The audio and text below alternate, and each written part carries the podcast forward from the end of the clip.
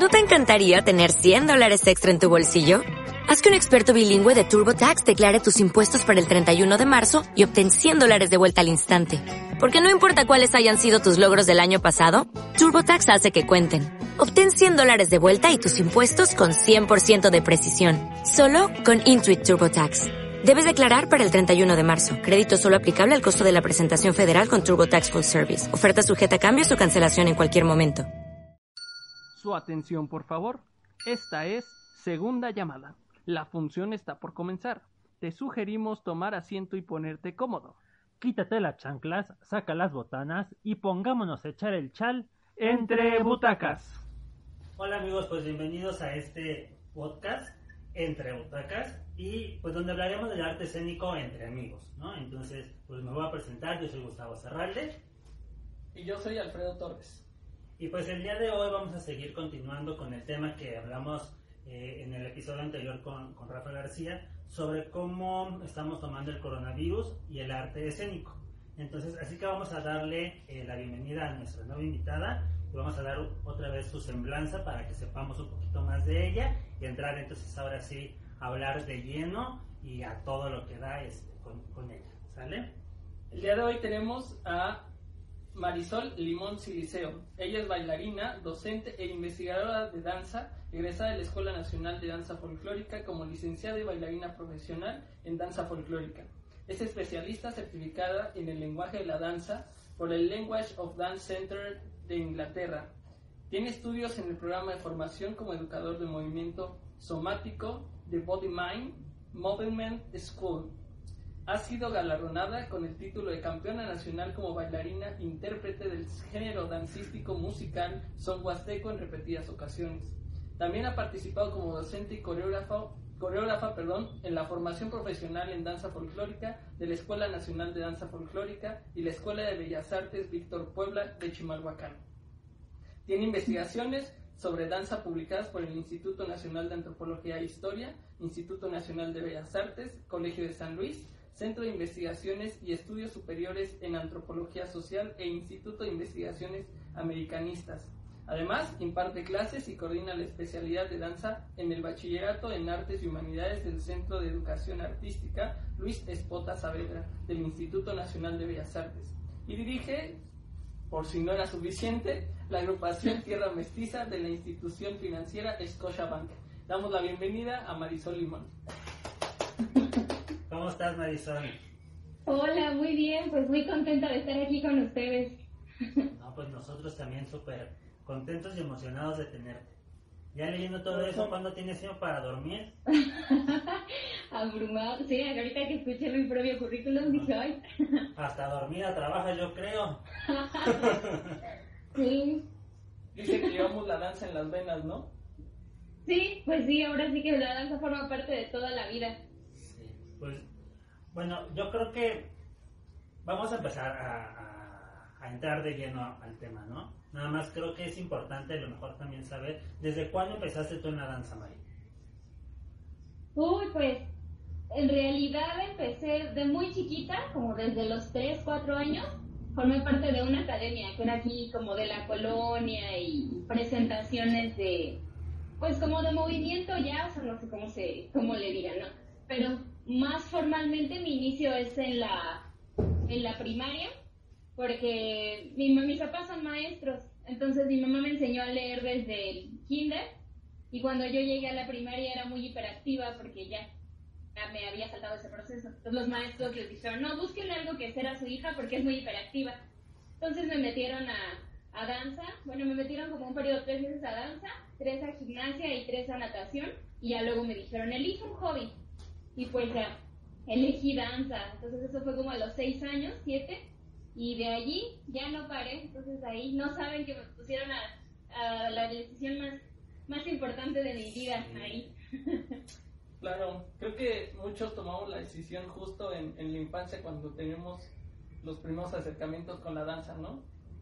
Sí, sí, sí. Sí. Pues yo quiero chismearles porque digo, le- viendo ya todo el currículum que tiene Marisol, este, creo que es de, de, de sentirse orgulloso y hasta presumirlo. Yo la conocí a Mari, que tendrías como unos 13 años, 14 años. Yo Más creo que sí. Sí, sí, sí, es cuando estaba en secundaria. Ajá, y fue mi pareja de baile. Este, yo fui de invitado en el grupo donde ella estaba bailando. Y yo sentía la verdad unos nervios porque era como la niña prodigio de la escuela. O sea, todo el mundo conocía a Marisol porque bailaba bien bonito, porque era la, la chiquita del grupo, la que más, ¿no? Y el bailar con ellas era como de, "Uy, o te sale bien o, o te sale bien. Entonces me da mucho gusto volverte a encontrar, ver todo lo que has logrado y ver todo lo, lo que, has, lo que has hecho eh, pues con la pasión que siempre te ha caracterizado y el amor por la danza que tienes. Y entonces, pues ya para entrar como un poquito al tema, cuéntanos qué proyectos tenías tú a principios de este 2020. O sea, qué era todo lo que tú proyectabas que este año ibas a lograr a nivel profesional. Híjole, una de las cosas que, que esta, esta pandemia vino a, clausurar para, para mí como artista escénica o en el ámbito de desenvolvimiento profesional fueron los... Yo estoy muy metida en concursos de guapango, bueno, me gusta mucho participar y, y ahorita me estaba preparando para, para, para formar parte de los concursos en un nuevo estilo. Bueno, yo generalmente bailo guapango tamaulipeco, pero iba a incursionar en el estilo potosino con una nueva pareja. Este, pero pues no, por el coronavirus, de entrada ya se suspendieron todos los eventos masivos. Después también había hecho aplicación para una maestría en el extranjero y bueno, llevo tres años aplicando a la maestría, pero dos no había quedado por el, por el asunto del inglés. Entonces, este año por fin quedé, pero se suspendió, bueno, no se suspendió, el proceso se va a dar en línea, pero pues rechacé la, la como la postulación porque lo que me gusta justamente es, es la cosa presencial de la danza y del aprendizaje. Claro. Entonces no, no quise tomar una maestría en línea. Y pues eso por una parte como de mí como artista y de otra parte pues con mis alumnos, todas las presentaciones que venían, las prácticas escénicas de mis alumnos de la prepa, pero también los, los concursos interbancarios en los que participaban mis alumnos de Scotiabank. Entonces todo eso son como, como proyectos. Hay uno más soy coordinadora, bueno, soy parte de la coordinación del Centro de Lenguaje de la Danza México. Este año era como el, se iban a impartir cursos, el segundo nivel de formación en especialistas y pues también se canceló por el virus. No, pues un buen de cosas que se, se quedaron Sí. ahí. Oye, ¿y cuándo te diste cuenta o, o a ti cómo te llegó la información de, de, de la pandemia? Pues eh, yo empecé en redes sociales, como sigo muchas páginas del extranjero para verlo en mis maestrías y la verdad es que me gusta mucho viajar, entonces empecé a ver que, que primero los de las universidades en donde estoy, creo que un amigo que está haciendo también allá una maestría empezó a compartir desde diciembre, desde enero, que estaban, cómo estaban viviendo la cuarentena.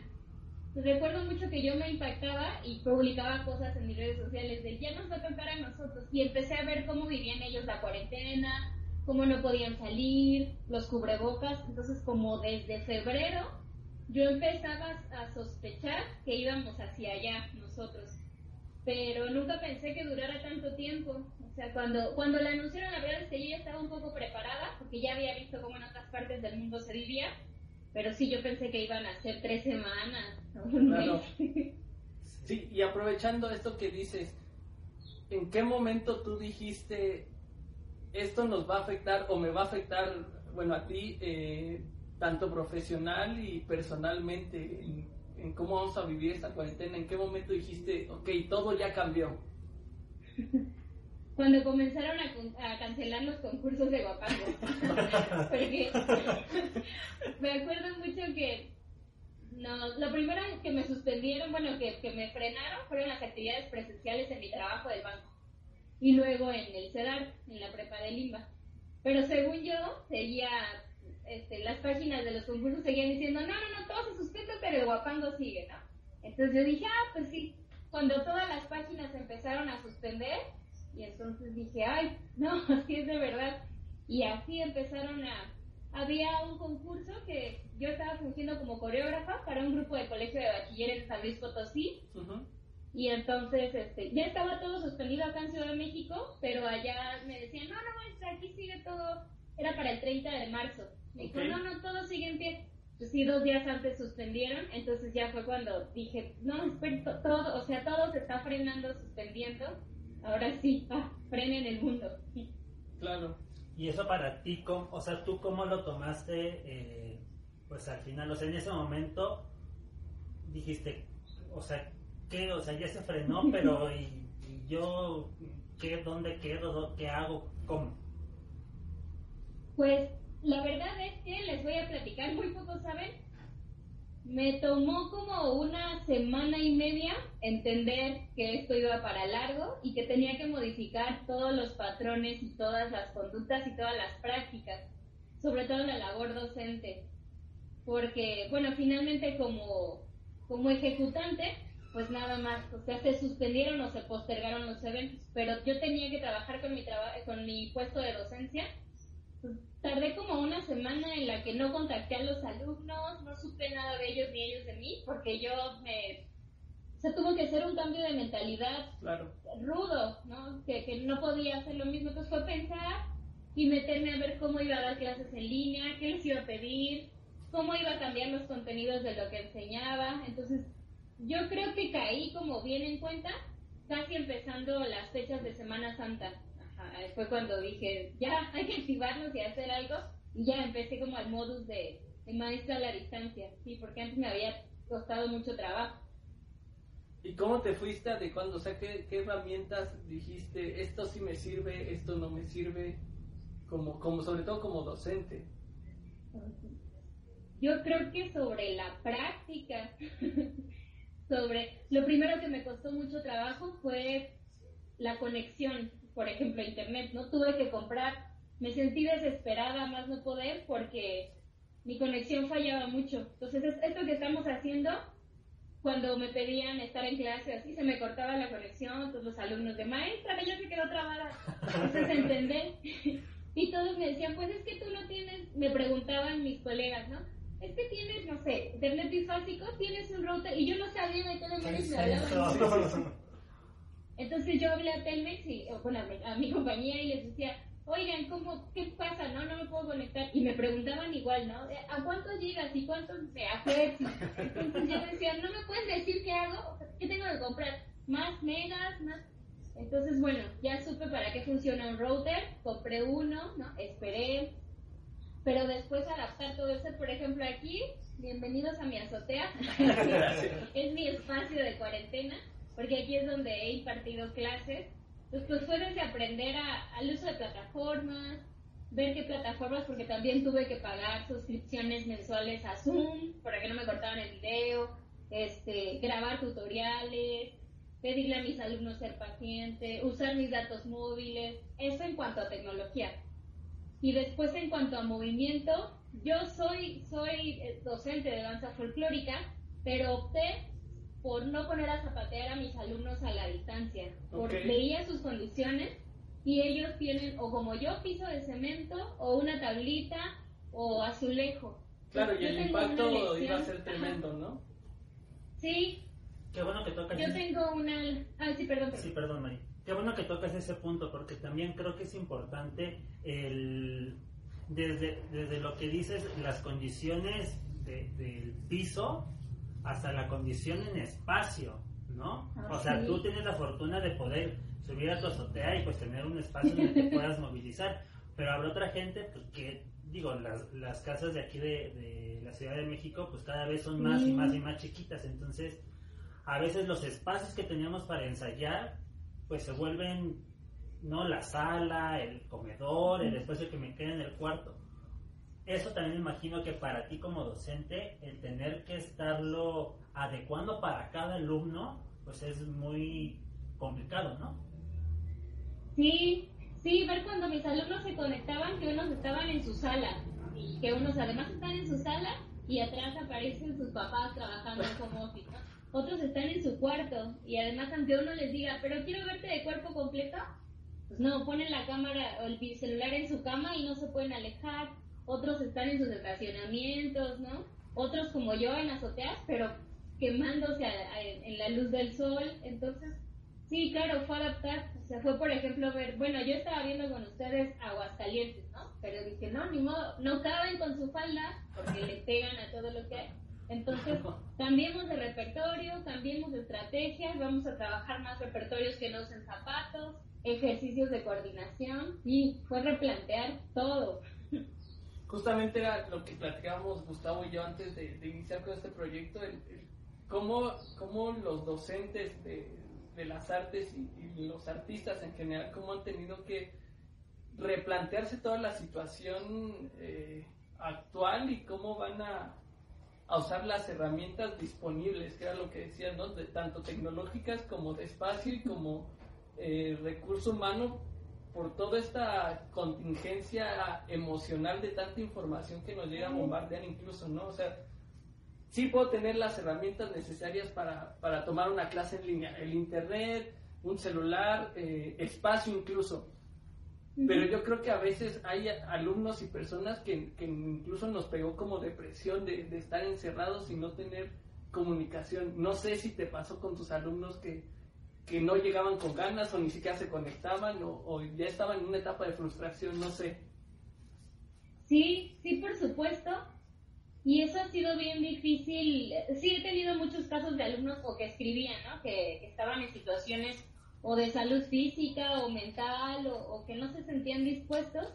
Y bueno, también eso, tener que mediar para, para poder para poder ser como empáticos con ellos, entenderlos y poder generar estrategias para no soltarlos tampoco, ¿no? Para no decir, ah, bueno, adiós, ¿no? Sino para tratar de integrarlos.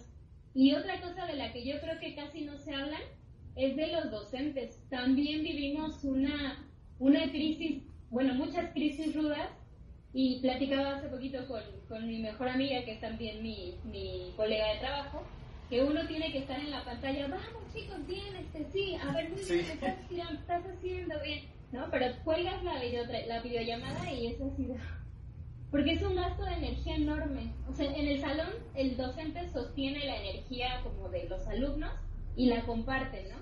Pero en videollamada uno tiene que estar como dando, dando, dando, porque además la interferencia, los ruidos, entonces muchos silenciamos o silencian los micrófonos de los demás. Entonces tienes que estar ahí de vamos, tú este, lo estás haciendo bien, a ver, no, como dando y dando y dando, dando, y no recibes una retroalimentación real. Y es bien extenuante ser docente así, y luego también que nosotros de pronto también hay tiempos en los que estamos hartos o tristes y pues tenemos que cumplir porque nosotros como docentes no podemos decir al director, ay, hoy amanecí con una no voy a trabajar, ¿no? Porque no, está el sueldo de por medio. Entonces sí, eso, eso es una cosa bien difícil que casi también nadie toma en cuenta. Sí, justo, digo, yo he tenido que trabajar eh, en videollamadas y hay días que paso 10 horas conectado en una videollamada y justo lo que, lo que dices es muy desgastante, incluso estar sentado, pero estar frente, frente a un dispositivo y estar hablando o, estar con la concentración eh, total durante tanto tiempo es desgastante mentalmente y, físicamente. ¿no? Y ahora no me imagino además tener que dar una clase. Sí, sí, sí, y estar corriendo así, por ejemplo, yo pues me alejo para que me vean mi cuerpo completo, ¿no? Hago y tal, y luego me acerco para decir, a ver, sí, a ver, no, tú el abdomen, tú los brazos, y luego otra vez, no, es, muy cansado. Y sí, te entiendo, porque yo a veces, hace como dos semanas, estaba harta de las pantallas, o sea, no quería hablar con nadie por videollamada, ¿no? A veces tenía amigos que me decían, oye, pero hacemos una videollamada, y yo, no, no, ya no quiero estar porque doy mis clases, reviso las tareas de mis alumnos en mi computadora, entonces ya estoy muy harta de estar así teniendo que convivir. Por ejemplo, no, no sé si tú en las clases presenciales pues trabajabas igual durante toda la clase. Yo en lo personal, cuando daba, pues sí marcas a lo mejor el ejercicio, pero te dedicas a estar corrigiendo, yendo a apoyar. Y aquí, pues la verdad es que en, en, la videollamada, pues tienes que hacer la clase completa para que te puedan ver. Entonces, pues te tienes que partir en, en, más pedacitos para hacerla completa, pero estar revisando, pero que la conexión no se corte, pero que sí te estén escuchando, pero que no. Entonces sí siento que es mucho más complicado. Ahora, a ti, tú hablas ahorita como docente, imagino que entonces pues sigues percibiendo el ingreso como como docente, ¿no? Esa es una gran ventaja. Pero en los otros proyectos que a lo mejor estabas por fuera y que tenías esa entrada extra, digo, a lo mejor no sé si, si está en lo correcto, de dinero, ahorita que no la tienes, ¿has, has pensado en cómo, cómo empezar a, a mover esos proyectos para que empiecen a generar desde, desde esta situación, o sea, desde estar en casa? Sí, fíjate que hay, hay como dos vertientes que me gustaría platicarles. Una es que ya desde hace tiempo en el Centro del Lenguaje de la Danza queríamos implementar un, un curso modalidad en línea para los que no pudieran estar en Ciudad de México, porque el, lenguaje de la danza es un programa que se origina en Inglaterra, pero también se ve en Estados Unidos y aquí. Pues planeamos expandirlo un poco a los países de Sudamérica. Entonces, pero nos había detenido el tiempo. A las maestras que estamos creando el programa, pues no teníamos mucho tiempo libre para hacerlo. Entonces, justo ahorita estamos a la distancia trabajando en una, en una modalidad para ver si podemos ya arrancar el curso modalidad online. Lo malo es que todas estamos como un poco hartas de esta manera, va un poco lento. Eso por una parte. Y después, algo que, que siempre he hecho es que soy muy cuidadosa con mis finanzas. Entonces, casi antes de la, de la pandemia, yo había solicitado un crédito personal con intereses muy bajos, entonces ese dinero lo estoy empezando a, a invertir, entonces está trabajando, ya, ya me informé acerca de comprar acciones en Estados Unidos, estoy trabajando en préstamos personales y en, inversiones a, en CETES, entonces estoy ahorita poniendo a trabajar mi dinero, que es lo que, porque sí también dije, no quiero más trabajo porque estoy ahorita muy saturada, entonces es lo que está pasando, me estoy volviendo como un poco fanática de los canales de finanzas este, personales y todo. Oye, y igual tomando en cuenta todo esto, ¿te ha surgido algún nuevo proyecto? Nos comentas esto de, lenguaje de la danza, que era un proyecto que ya posiblemente traían, ¿no?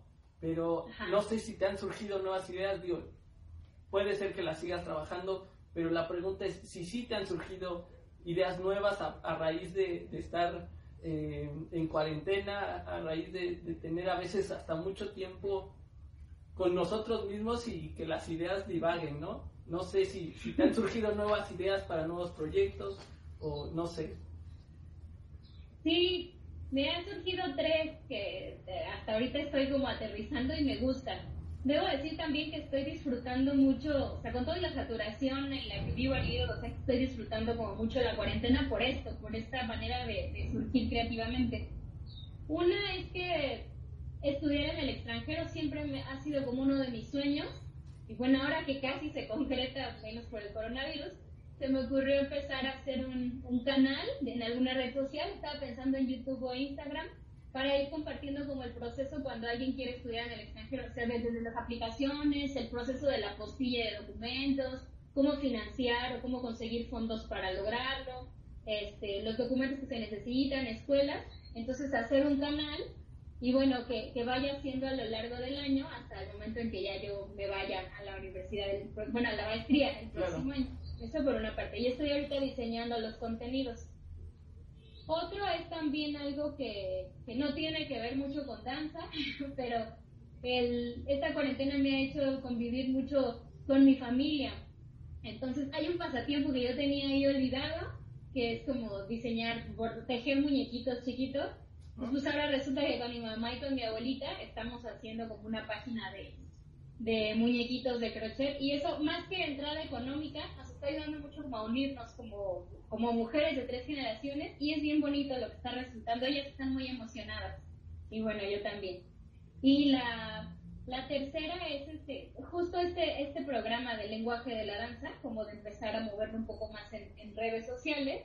Y, ah, no, ya me acordaba, con eso ya les había dicho. La tercera es que yo antes, en la, antes de la cuarentena me, me entreno en pilates, pilates piso y en pilates reformer y ahora me he seguido entrenando con técnicas de pilates, que es lo que más me gusta. Entonces, este, me está funcionando muchísimo y es lo que ha ayudado a, que a que no suba de peso, a que siga teniendo movilidad. Entonces, me interesaría mucho certificarme eh, como instructora de pilates. Una, una pregunta ahorita que sacaste el tema. En lo personal, ¿tú cómo has seguido eh, pues ocupando el tiempo para entrenarte a ti? Porque, bueno, ya hablamos de cómo es el prepararte para dar tu clase y que los alumnos estén pues en, en constante movimiento. Pero tú como, como individuo, ¿qué es lo que has estado haciendo para poderte seguir preparando y entrenando y que esto pues al final de cuentas no, no te afecte? Porque como artistas, y lo, y lo platicábamos el otro día con, con Alfredo, ¿no? Dejas de hacer ejercicio y pues luego luego el cuerpo se relaja y, y, bueno, esto ya parece el hogar que yo robé. Entonces, ¿cuáles son, o sea, cuáles han sido tus herramientas para poderte seguir entrenando o manteniendo? Sí, sí, sí. Ay, sí, Este sí fue un tema muy preocupante porque yo venía de un régimen alimenticio y de entrenamiento. Todo el año pasado, bueno, antes de la cuarentena, yo bajé 12 kilos. Entonces, o sea, empezando la cuarentena, yo dije, no, voy a subir y nada del rebote, y no quiero que nadie me vea, ¿no? Sí, sí, sí. Pues lo primero es que, bueno, seguí en contacto con mi nutrióloga y ella me ha mantenido, o sea, me ha seguido asesorando como a la distancia. Pero luego, este, en esto, en Pilates, entonces, tomo clase dos días a la semana, pero los demás días repito la clase. Es decir, me entreno una hora diaria en Pilates y dos días a la semana tomo clase de acondicionamiento físico para bailarines con un chico también que, que brinda las clases por Facebook, por Zoom. Y entonces, esas han sido las maneras. Las primeras semanas traté de autoentrenarme con rutinas, con brincos de cuerda, con como crossfit, pero me di cuenta que estaba muy, muy cansada de, de estar generando cosas. O sea, el asunto de generar mi propio entrenamiento, o sea, de yo hacer mis rutinas y contar el tiempo, Claro. me desgastaba. Entonces descubro que eso me hace falta tener un maestro al otro lado de la pantalla con el que soltarle, o sea, soltarle la responsabilidad y que él cuente las 20 repeticiones, que él cuente las 10 segundos, que él... Entonces por eso he seguido. Sí creo que es elemental, o sea, me debo decir que me aburre mucho entrenarme a mí misma solita. Entonces, este, por eso estoy en clase de, de pilates. Y cuando tomo la clase de pilates, grabo el audio y es como la repito los demás días de la semana. Pero sí, gracias a eso, no he subido nada de peso. Sí he perdido un poco de tono muscular, pero mi peso se ha mantenido. Creo que justo, justo eso que dices de, de soltar la responsabilidad incluso es un poco de motivación, ¿no? El, el estar viendo que alguien más, a pesar de que no estamos en el mismo espacio, pero alguien más lo está haciendo como puede, o sea, me motiva a mí, ay, si él lo está haciendo, pues ahí voy yo también, ¿no? Claro, sí, sí, sí. Y a que sea alguien más el que... Porque yo decía, ¿por qué, me, ¿por qué no puedo entrenar yo sola? O sea, ¿por qué me causa tanto problema? Pues por eso. Porque es mucho más fácil que alguien más esté allí y te haga, o sea, te cuente y te diga, inhala, exhala, eh, ta, ta, me parece, me gusta más. Y te motiva, yo creo, ¿no? sí, Si a mí me pasa Sí, lo mismo, sí. si yo me pongo a hacer ejercicio en mi casa, digo 10 minutos y termino haciendo 2, ¿no? y terminas en el celular. Ajá. Y si Yo pongo la también. clase, pues ya por lo menos estoy ahí tratando de seguir o, o digo, Sí. bueno, ya sé que hay alguien más y yo me, me concentro en, en seguirlo, ¿no? No en Claro, pensar y ejecutar y sí, es, es, es un rollo. Sí, sí. Oye, y digo, ya platicamos cómo vivimos o cómo viviste un poco eh, la precuarentena, cómo has estado viviendo la cuarentena y ahora que empezamos con esta nueva normalidad, ¿cómo ves para ti esta nueva normalidad? ¿Qué, ¿Cómo piensas que vamos a salir o que vas a salir de, cuarentena? Híjole, justo días antes de, de hacer esta, esta, este intercambio con ustedes, oí a la jefa de gobierno, a Claudia Sheinbaum, que decía que no, que la Ciudad de México permanece en semáforo rojo, ¿no? Entonces, eh, intuyo que, bueno, en mis dos trabajos, en mis dos trabajos estables, digamos, no hay fecha de regreso. O sea, seguramente vamos a ir regresando hasta septiembre, a lo mejor, bueno, no sé si en agosto, septiembre, pero como van las cosas, si no se descubre como una vacuna o pasa algo extraordinario, me parece que las escuelas somos los, estamos anotados como los últimos en volver. Entonces yo creo que volveremos hasta, no sé si septiembre, octubre, o nos vamos a echar todo el año, no sé. Entonces, pues lo difícil es eso, que, que tengo que seguir diseñando estrategias para para trabajar en línea, ¿no? Porque como antes era nada más, ay, bueno, pues dos semanas, bueno, cuatro, bueno, seis en lo que duró la pandemia, y así ya llevamos tres meses. y así se Entonces, una nueva forma, ¿no? sí, sí, sí, sí. como dices, ya no es, voy a planear para estas dos semanas que vamos a estar encerrados. Tengo que estar planeando para... para, este va a ser la nueva modalidad, ¿no? Claro, sí, sí, sí. Y yo, por ejemplo, creo que voy a planear mis inicios de, mi inicio del siguiente ciclo y del trabajo con los del banco así, a la distancia. Y pues cuando nos digan que regresemos, no sé tampoco en qué condiciones regresemos, o sea, si podamos regresar, pero, pero sin juntarnos, ¿no? Nos platicaban en, en el CEDAR que a lo mejor se tiene que regresar y unos alumnos van los lunes y miércoles y otros martes y jueves es un lío porque ahí los alumnos llevan 14 materias al semestre. Entonces los maestros, o sea, no sé cómo vamos a dividir los tiempos, no todos los maestros vamos todos los días, no. La verdad es que no, no sé cómo funcione.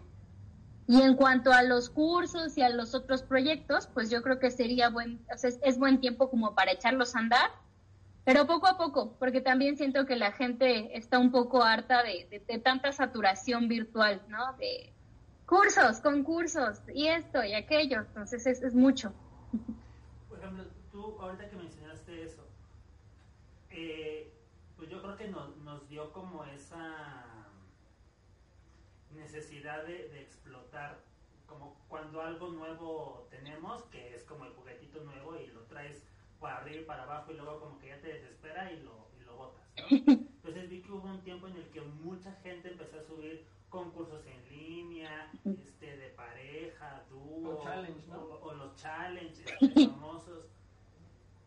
Al final, pues muchos fueron a lo mejor eh, pues realizados en, en Express, ¿no? Para, para poder tener a la gente cautiva. ¿Crees que estas, estas modalidades, ahora que, que entremos como a esta nueva etapa de, de la nueva normalidad, se puedan quedar, o sea, que sí, que sí se puedan planificar bien, que pueda ser una nueva ventana de cómo se puede hacer la danza y, o cómo acercar a la danza? ¿O crees que nada más fue como el resultado de, del proceso que estamos viviendo y cuando entonces ya se acabe esto va a ser algo que se va a desechar? Órale, es, me, parece un, buen tema de reflexión, ¿no? Porque la mayoría solo pregunta, ¿estás de acuerdo o en desacuerdo? Pero que se siga... Yo creo que es una buena idea porque permite que, que muchas personas que no están en la disponibilidad y en la posibilidad más bien de, de reunirse o de estar en el, por ejemplo, cuando se da un curso en Ciudad de México, ¿no? Y hay personas de afuera del interior de la República que no pueden venir, sí hay, o sea, sí se pierden o sí están en, en, desventaja. Entonces sí me parece que en ese sentido deberían seguir existiendo estos cursos o concursos. Lo que me estresa un poco es que en el caso de la danza folclórica, a mí me han invitado muchas, muchas, muchas personas a dar cursos, ¿no? O a dar clases o a... Y yo me estreso mucho porque no estoy segura de que cuando, yo estoy en clase, cuando tengo enfrente a los otros, son muy cuidadosas acerca de la el cuidado del cuerpo y la, la alineación y la correcta ejecución de los pasos, la alineación de los tobillos. Entonces me parece que dándolo en línea no tienes el contacto y no puedes asegurar la calidad con la que lo estén haciendo los, los del otro lado y entonces eres en cierta parte responsable de lo que el otro esté haciendo con su cuerpo. Yo con mis con mis alumnos antes de darles clases, o sea, soy muy insistente en su conciencia del cuerpo, chicos, y alínense, por favor, aunque yo no les diga, pero de verdad, me la pasé yo creo que dos sesiones así.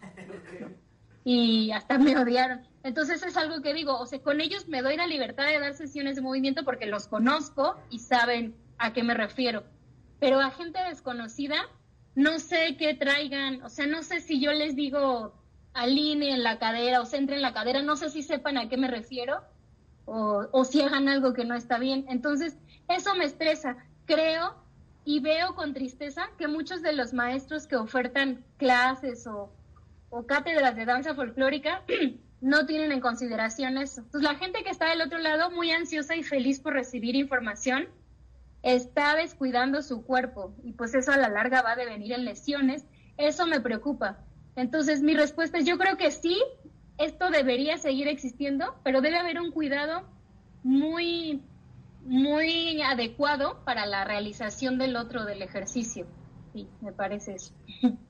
Justo, justo lo, hablábamos con, con Rafa. No sé si te enteraste que en, ahora, para principios de abril-mayo, ofertaron con, con Sí. un, un curso en, en línea, ¿no? Sí, Y justo nos, nos enfrentamos a muchas cosas de las que tú dices, porque al ser un, un programa abierto, pues viene gente de todos los niveles, ¿no? exacto. Y, aun- y aunque trates de hacer un, un nivel medio, pues hay gente que va a estar por debajo, Claro, ¿no? Y entonces, pues te enfrentas a que empieza a haber tropiezos porque hay gente a la que, a la que tienes que ayudarle a, a sumarse a donde estás y que la que está más avanzada, pues entonces empieza como a sentir pues un, un en las cosas, ¿no? O sea, nos tocó una persona que de repente dijo como, oye, es que me puedes explicar lo de las posiciones de brazos y piernas porque no te, no te entiendo. Y ahí es donde Ujú. dices, híjole, se supone que es algo a lo mejor que damos ya por hecho porque somos bailarines y creemos que pues toda la comunidad lo tendría Que que saber, pero la realidad es que pues muchas veces pues no es cierto, ¿no? Y, y no por falta de, de, de información o de cultura, sino a veces por falta de poner atención a lo que nos, a lo que nos dicen. claro. Entonces, creo que ese sí es un tema que pues eh, eh, sería sería importante dar una regulación si es que se planea quedarse, ¿no? O sea, saber cómo dividirlos por niveles y aprender a trabajar a esa a esa distancia, ¿no? A través de, de- de esto. Sí, y entender también que, que de este lado los organizadores o los que dan los cursos no vean esto como una como un negocio. Por ejemplo, me tocaba un amigo que se inscribió hace dos semanas en una certificación, pues sí que me decía, ay, es que en el Zoom estamos 100 personas y justo eso, ¿no? O el maestro de pronto se detiene a explicar, pero vemos unos muy avanzados y luego hay quien no sabe ni siquiera qué es el metatarso o qué es el talón. Entonces, este, pues el maestro se detiene y, y él que ya es avanzado dice, pues me quedé sentado porque me aburro y me, eché sentado media hora de la clase y dice, me molesta que seamos 100. Entonces, claro, yo decía, bueno, y además cobraron un costo así eh, como si fuera presencial, como y pues me parece que no, que más allá del negocio, los profesionales de la danza tenemos que saber que es una chambototota el diseñar una actividad en línea, ¿no? Es, y es garantizar también la calidad, no solo es, bueno, voy a bailar, véanme y síganme, ¿no? Sino es estar pues, revisando y, y es muy pesado, yo creo que es muy pesado. Claro. Y justo, justo esto de, de encontrar la forma y el punto medio de, de sí, de sí sabemos que, que representa una inversión y un gasto el, el generar un curso, una certificación, un todo, pero sí justo como dices, no ver solo el negocio, sino que, que al final el que eh, se inscriba o el que tome el curso se lleve la- las herramientas que, que tú piensas que deben de obtener de tu curso, ¿no? No, no solo Sí, pensar en vamos a darlo a todo mundo, sino, o sea, ser conscientes de cuánto podemos aportar desde, desde esta trinchera de, de la modalidad que tenemos o de las herramientas que tenemos, ¿no? Sí, sí, es totalmente cierto. Conocer a los otros, hacer un balance, como dices, y no prometer cosas porque yo veía, ¿no? Ahora que les digo que me estoy interesando en Pilates, o sea, un montón de academias que prometen certificarte en Pilates con un curso online de 60 horas, ¿no? Entonces yo me metía y decía, ¿de verdad? O sea, si no van a garantizarme, o sea, claro, yo tengo ya las bases porque me entrenaba en esa técnica, pero pero si no van a estar ahí para corregirme, porque decían, no, no hace falta que te veamos en Zoom, o sea, tú nada más sigues al instructor. Y yo decía, qué peligroso que te cobren además una millonada por certificarte como algo y que no, pues que de verdad no esté pasando que son responsables ni, ni están sabiendo qué hace el otro. Entonces, pues quién sabe cuántos salgamos certificados de la pandemia, de quién sabe cuántas cosas, pero que la realidad es que no estemos sabiendo hacer lo que, lo que nos prometen. Y es doblemente perjudicial, ¿no? Uno, como dices, el que está tomando la certificación y que, que no sabe si lo está haciendo correcto, ¿no? Que, que él se puede lastimar. Y después, esa persona certificada ¿A cuántas más va posiblemente a, a, perjudicar si no hacen una correcta ejecución, ¿no? Y no solo en pilates, sino, como decíamos, en danza folclórica o en cualquier otra disciplina. Entonces creo que es un daño doble que no estamos conscientes hasta dónde puede ser exponencial, como la pandemia, hasta dónde puede ser exponencial cada uno de, las decisiones que tomamos o de cómo, cómo ofrecemos eh, ciertas cosas, ¿no? Sí, sí, me parece un tema muy delicado todo lo que está sucediendo en términos de movimiento. Sí, sí, por eso creo que sí es bien necesario que siempre que se inicie un trabajo se haga mucha conciencia en que el, el, que está al otro lado de la pantalla conozca su cuerpo, sepa referirse, maneje una terminología par al, al instructor, o sea, sepa a qué me refiero con adelante, atrás, atrás, y entonces ya a partir de ahí, que no sea una certificación masiva, o sea, que sea especializada, y pues sí, pesadito. Aprovechando, este, este tema que estamos tocando, digo, estamos hablando como, como docente, pero ¿qué tal si, si pensamos ahora de la, de la forma de los creadores artísticos? De, de ya sea coreógrafos o productores eh, escénicos, etcétera. ¿Crees que esta, este nuevo movimiento que surgió de, de hacer colaboraciones a la distancia también sea, una nueva forma de distribuir arte. Ay, eso, eso me parece también bien interesante. Y sí, creo que es una buena estrategia de difusión y de conocimiento. Yo a través de, de estos proyectos o de los challenges o de colaboraciones a las que he sido invitada o las que he presenciado, he conocido más trabajo de otros artistas escénicos, de bailarines, de y me parece bien padre porque gracias a eso he empezado a seguir páginas específicas de, danza contemporánea, de tap, de ritmos fusión, de músicos. Y me parece que eso es buena estrategia en estos momentos, o sea, empezar a, abrir. Y sí, creo que son buenas estrategias de, difusión y que además nos hacen sentir unidos a la distancia, ¿no? Ante, ante esto que está pasando. Entonces sí, me gusta eso y, y además es como he conocido artistas pues algunos ya consolidados, otros en, trayecto, y me gusta las cosas que se están generando, ¿no? Creo que es bien padre. Con esto, y creo que era una pregunta que, que cuando platicábamos de, de, qué era esto lo que queríamos abordar, nos surgió y se nos hizo como bien interesante el, justo plantearlo al, al, al invitado y al, y al público en general.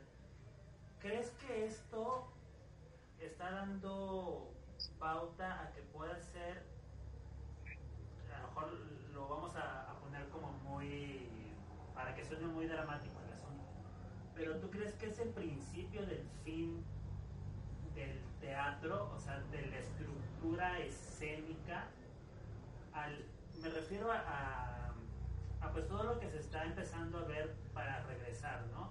Que no tienes que tener contacto, que son las sanas distancias, que los teatros no pueden estar eh, a su totalidad llenos, que, ¿no? Como todas esas cosas que, que nos están empezando a llegar de información de cómo es que tenemos que regresar al arte.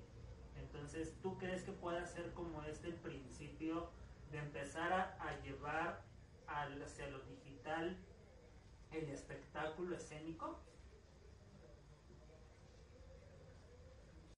Ojalá que no, porque yo, bueno, entiendo, ¿no? Que tenemos que, evolucionar y que esta, esta pandemia nos debe de dejar una, bueno, debe conmocionar y conmover nuestras vidas. Pero estaba, ahorita que, que le preguntaste, me pongo a pensar que yo estoy dando por hecho que, que vamos a volver en algún tiempo a las prácticas este, antiguas. Nunca me ha pasado por la mente el asunto de que nos quedemos así un buen tiempo viviendo en esta nueva normalidad, lo cual ahora me lo cual ahora me está preocupando mucho porque ahora que veo que, la ciudad está medio volviendo pero con estas normas, yo digo, híjole, ¿no? Que, y veo esto, ¿no? De los teatros que tienen que abrir pero las butacas separadas o clausurados los asientos intermedios. O veo en Xcaret, ¿no? Que abrieron hace algunos días y que las, las bailarinas y los bailarines con caretas, ¿no? Entonces yo decía, va a tener que ser así, o sea, ya no vamos a tener contacto con el otro, ya no vamos a poder bailar unas polcas o, ya no vamos a poder estar así, o sea, no, no lo sé. No sé si vayamos a volver, por ejemplo, también hace poquito el gobernador de Oaxaca dijo que la guelaguetza se quiere replantear para diciembre, ¿no? Yo decía, bueno, pero va a ser una guelaguetza todos con caretas o todos con cubreboca o ya habremos regresado normal yo tengo un poco de fe en pensar que, la vacuna va a estar, no sé, bueno, se va a descubrir y podamos volver, pero tienes razón, a lo mejor no. Y quién sabe qué implique eso, ¿no? Por ejemplo, implicaría una cuestión más de, de solo limitarte al espacio personal para las prácticas de movimiento, ¿no? De no interferir con otros. Y de verdad lo lamentaría mucho, mucho, mucho, mucho, porque yo, yo soy una persona muy cercana al contacto humano y muy efusiva y, y de pronto con lo mismo de la maestría, mis papás me preguntaban, bueno, ¿y por qué no la tomas en línea, no? ¿Qué tal si así duramos dos años más y tú estás rechazando estudiar una maestría? Y yo decía, no, porque yo el próximo año ya voy a ir y, ya puedo estar y ya voy a estar en esa universidad y puedo abrazar a los a los compañeros, ¿no? Este, el cariño mexicano y todo, pero me decían, ¿y si no regresa todo esto? Yo decía, ah, vamos a regresar pero no lo sé, no sé, no me he planteado no regresar. Y, justo nosotros en, la parte de investigación para, para abordar estos temas hemos, hemos descubierto, por ejemplo, em, creo que Molotov, ¿no? Es el que va a dar un concierto eh, como autocinema. Moderato.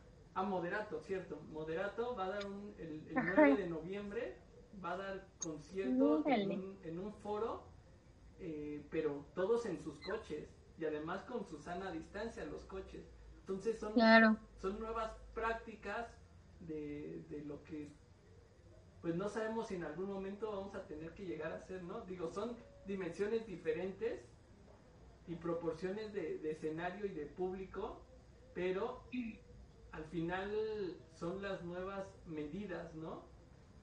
Sí. ya lo estamos viendo también en los cines que, estaban eh, diciendo que incluso iban a retirar butacas, ¿no? No, no solo clausurarlo, sino literal eh, retirar butacas para mantener estas medidas de seguridad y de sanidad. Entonces no sabemos hasta qué punto nos va a afectar en la, en la parte del espectador, del público que atendemos, sino ya también como mencionabas en, en la parte del elenco de los bailarines si yo solo voy a trabajar en mi cuadrito de uno por uno y, hasta ahí qué, qué cambio radical de lo que de lo que percibimos como danza, ¿no? Sí, sí, sí. Y además, ajá. Pues sí, eh, o sea, vamos a tener que planear nuevas formas. Ahora veía a una a mi amiga de colega de teatro, ella por ejemplo va a hacer el estreno de su obra con dramatización y todo, bueno, con por Zoom, ¿no? Iba a ser estreno con padres de familia y ya tiene diseñado toda una manera y me invitó a un ensayo y yo decía, órale, yo no imaginaba, ¿no? Que de verdad como espectador pudieras así estar pegado a la pantalla hora y media porque se genera algo interesante, pero raro, ¿no? Porque a mí, pues no, no me termina de convencer, tampoco me terminará de, bueno, no lo sé, ¿no? Lo digo porque a lo mejor estoy muy renuente, pero pero sí, creo que además si queremos seguir vigentes en el medio, o sea, si queremos seguir generando, pues sí, tenemos que empezar a entrarle a estas nuevas estrategias, porque si no el arte se va a ir quedando un poco rezagado. Sí, justo, digo, y aprovechando, esto va a ser comercial, este, justo e, es, algo que, que, yo me lo planteé en, en esta cuarentena, el cómo, cómo estar generando arte, y no solo como, como decíamos de, de estos challenges, de estas colaboraciones, el, el, modo difusión, ¿no? Sino ya pensar en una nueva forma de distribuir el arte como, como industria. Entonces, eh, digo, el, el, próximo sábado ya se estrena nuestro, nuestro show digital de danzas y cantos, por ejemplo. Órale. Están estrenando ya este sábado que viene y fue, fue repensar toda, todo lo que conocíamos como arte escénico y tratar de plasmarlo en algo digital. Entonces creo que a partir de ahí se va, o deberíamos de empezar a pensar no solo como distribución, como difusión de, de lo que hace cada uno, sino pensarlo como industria.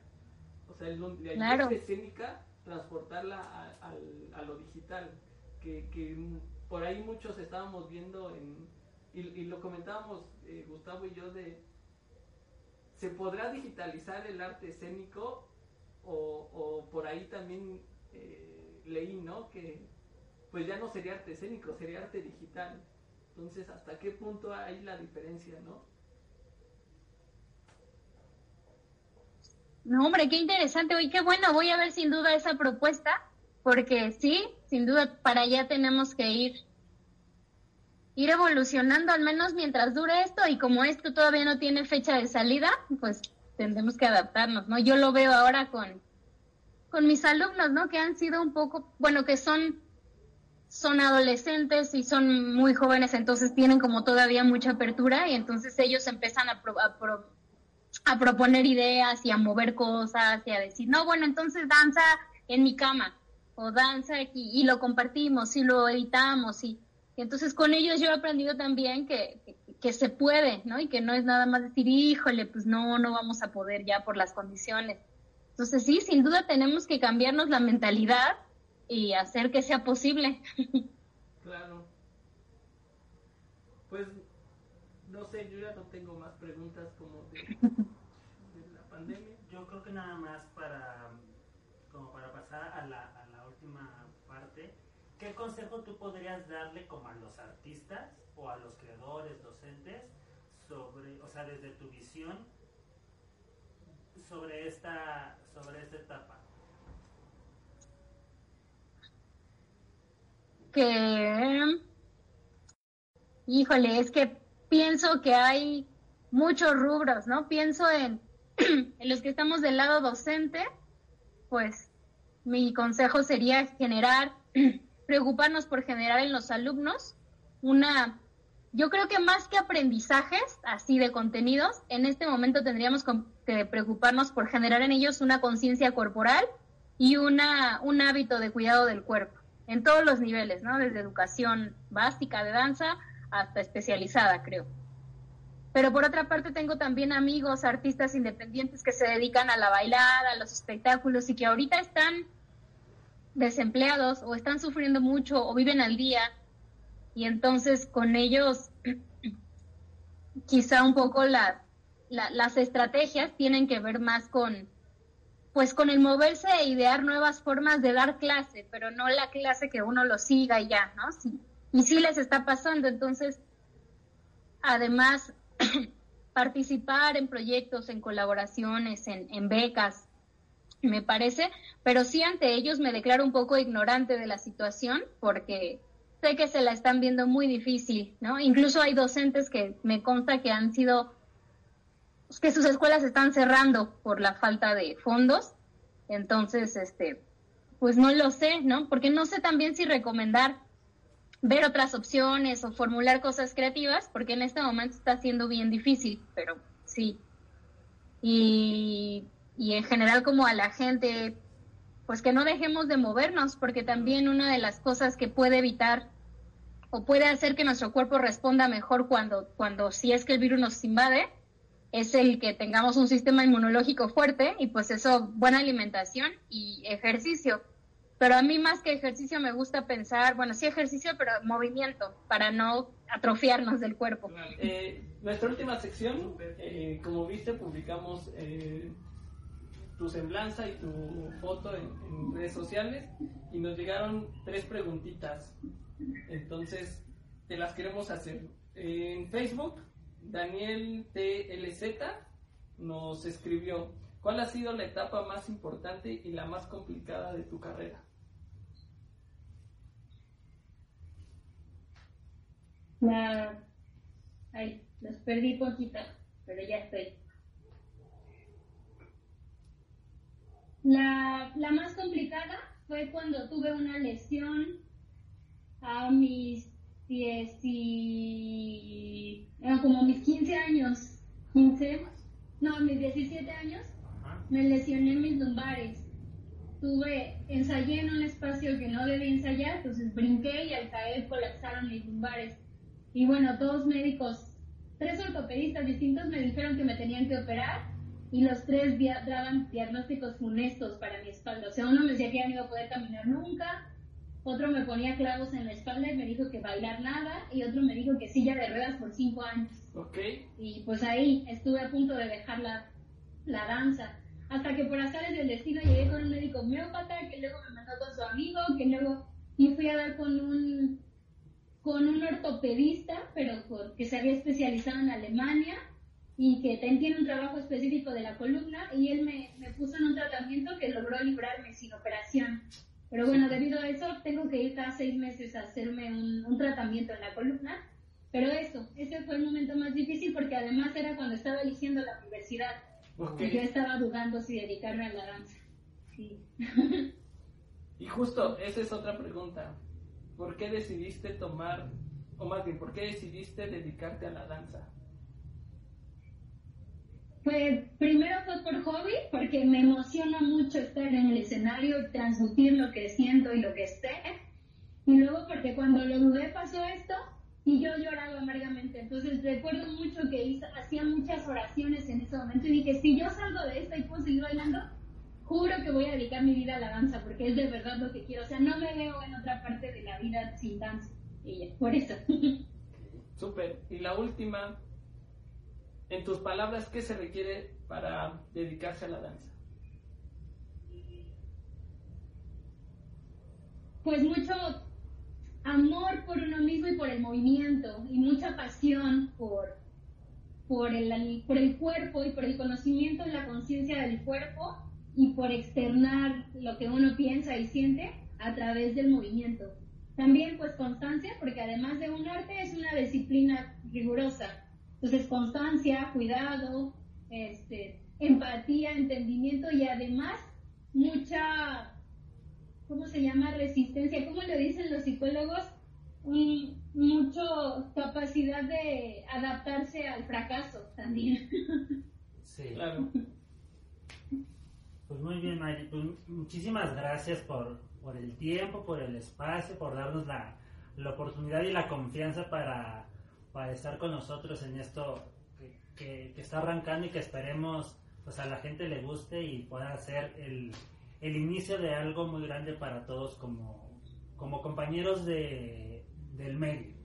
Entonces queremos darte las Sí. gracias y pues dejar abierta la posibilidad para en otro momento volverte a invitar para hablar de más temas porque pues tienes de dónde.